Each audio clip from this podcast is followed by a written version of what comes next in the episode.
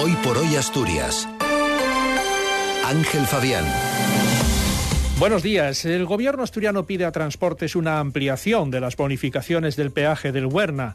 El ministerio decidirá a finales de año, tras actualizar el censo del lobo, si mantiene la protección. Salud tramitó el año pasado cerca de 3.400 expedientes de testamento vital. Esta mañana tenemos además temperaturas bastante suaves. Tenemos 8 grados en Oviedo, hay 10 en Gijón y en Langreo, 9 en Avilés, Mieres, Llanes y Cangas de Onís y 14 en Luarca. Hoy tendremos cielos nubosos o cubiertos, abriéndose claros en las horas centrales del día, con brumas y nieblas dispersas en la cordillera al principio y final del día. Precipitaciones débiles o moderadas que remitirán durante las horas centrales y aumentarán en el litoral de nuevo al final. Temperaturas máximas en, en ascenso, queremos decir, en ascenso, más marcado en el este. Viento de componente sur con intervalos de oeste en el litoral. Mañana las lluvias se van a concentrar sobre todo en las horas centrales del día y el miércoles lloverá sobre todo en el suroccidente con intervalos nubosos en el resto. Martín Valle nos acompaña en la técnica. Son las 8 menos 9 minutos de la mañana. El secretario de Estado de Transportes, José Antonio Santano, mantendrá mañana un encuentro con el consejero de Fomento, Alejandro Calvo, para analizar el impacto de la apertura de la variante de Pajares y los pasos aún por dar en esta materia, como la llegada de los trenes Abril. También estará sobre la mesa el peaje de la autopista del Huerna. El presidente del Principado, Adrián Barbón, dijo que se está negociando con el Ministerio una ampliación de las bonificaciones. Cuando yo escucho lo de hay que suprimir el peaje, suprimir un peaje concedido 25 años más, ya les dije en su día, yo creo que la cifra estaba en 1.300, 1.400 millones de euros. En lo que estamos trabajando en el Gobierno es ir trabajando gradualmente en ampliar las bonificaciones. Hay que seguir dándoles a conocer, hay que seguir ampliándolas y la negociación que queremos con el Gobierno es seguir ampliando estas bonificaciones con la esperanza puesta en que acabe pues, finalizando el peje.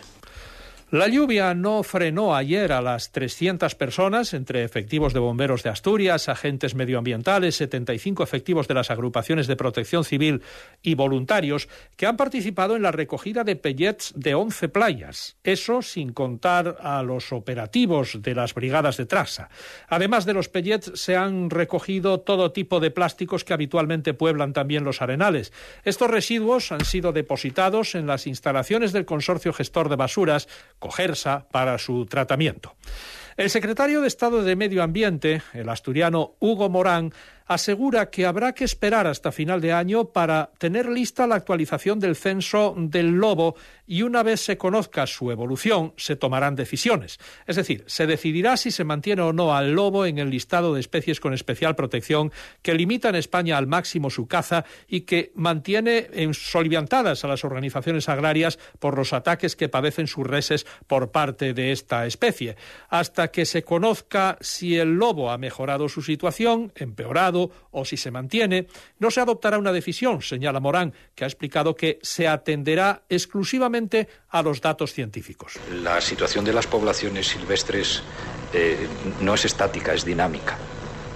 Eh, si en un momento determinado una población determinada de una especie concreta eh, arroja una situación de vulnerabilidad, la obligación de las administraciones en el ejercicio de sus competencias es atender a esa situación de vulnerabilidad.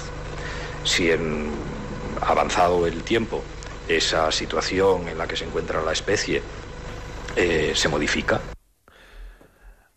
Salud tramitó el año pasado cerca de 3.400 expedientes de testamento vital, el documento de instrucciones previas que permite a una persona mayor de edad dejar por escrito de forma anticipada su voluntad sobre los cuidados y tratamientos de salud, así como el destino de su cuerpo o de sus órganos tras su muerte algo que además evita sufrimiento a familiares y allegados llegado el momento. Esta cantidad de expedientes supone un crecimiento del 128% respecto a 2022. Este tipo de disposiciones alcanza así un total en la actualidad en Asturias de 11.461 ya registrados.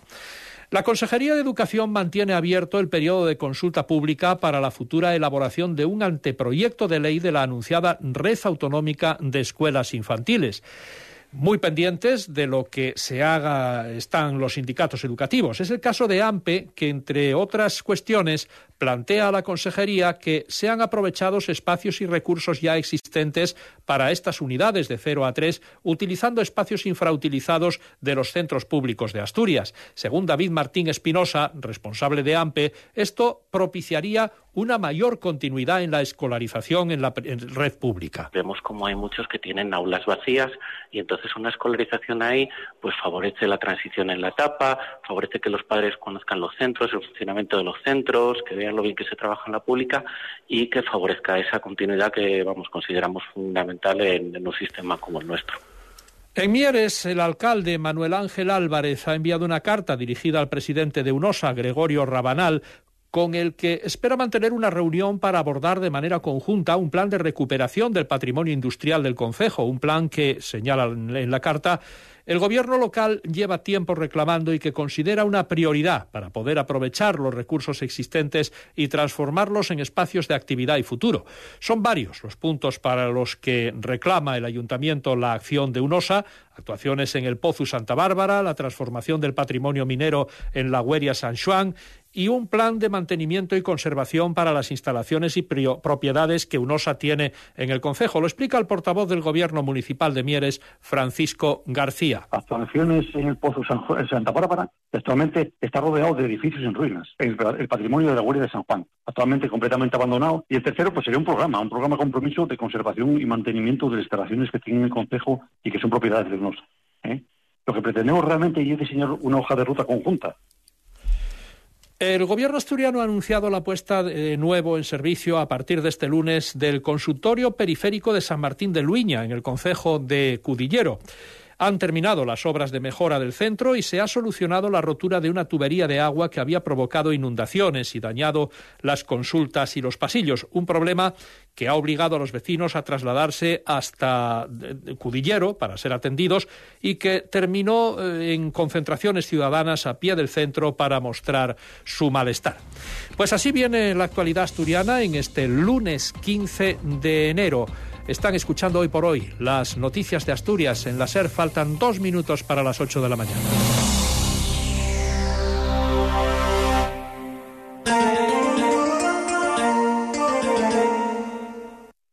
Ser Gijón.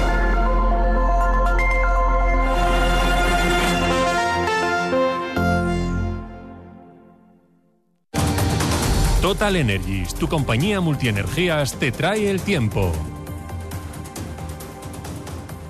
Lluvias intermitentes y temperaturas más altas en este inicio de semana. 12 grados frente a la escalerona. Llegaremos a 18 a mediodía. Em, descafeinado de máquina, con dos de azúcar, leche de soja y, en, y en vaso, ¿vale? A ti que te gusta elegirlo todo, elige los tramos de luz